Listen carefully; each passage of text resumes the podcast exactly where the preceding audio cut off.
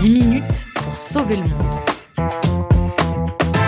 So Good Radio. So good La grève, euh, c'est un peu comme les impôts. On a souvent envie de l'esquiver, mais sans elle, on n'irait pas très très loin.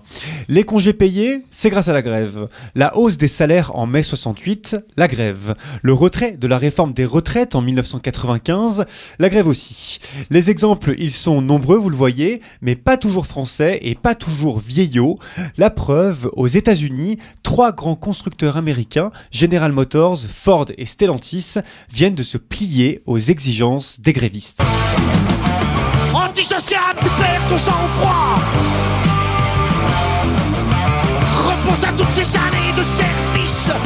Et oui, victoire historique des salariés du secteur automobile américain, un mois et demi après le début de la grève.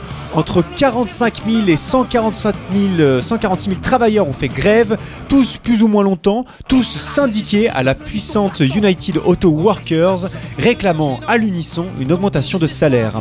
Si les entreprises Ford et Stellantis s'étaient déjà inclinées le week-end dernier, il restait encore à General Motors la lourde tâche de signer un accord de principe.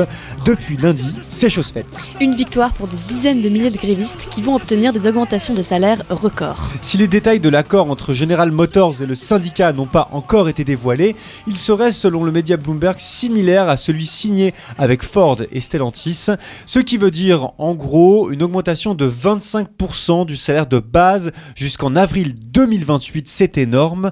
Quant aux intérimaires qui bossent dans l'automobile, ils bénéficieront d'une augmentation de plus de 150% de leur rémunération. Et c'est aussi les pensions des retraités qui sont rehaussées et la fin des échelons salariaux qui désavantageaient les, jeunes employés. Ouais, on comprend mieux pourquoi le Père Noël euh, est vêtu tout de rouge, tout socialiste qu'il est en cette fin d'année 2023 aux États-Unis.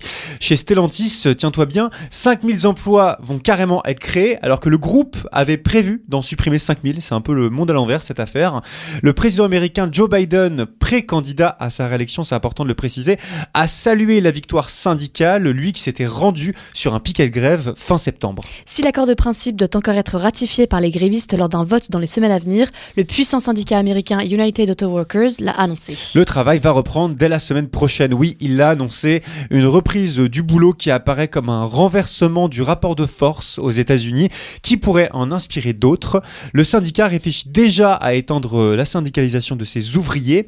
En face, des constructeurs comme Nissan ou Tesla pourraient être ainsi contraints d'augmenter aussi les salaires de peur de voir leurs usines paralysées. Une épidémie syndicale qui pourrait même s'étendre à d'autres secteurs comme celui de l'industrie manufacturière euh, type Amazon, FedEx ou encore Starbucks. Ouais, l'industrie manufacturière, c'est que c'est pas simple à prononcer. Tout à On fait. peut pas dire que Joe Biden y soit hostile à tout, ça, à tout ce phénomène. Le président estimant que les syndicats sont la pierre angulaire de sa politique économique, il l'a dit.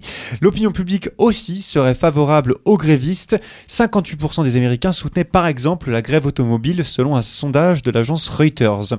Preuve que la grève peut être source d'acquis sociaux, qu'elle ne se limite pas seulement à bloquer le pays, comme le dénoncent certains.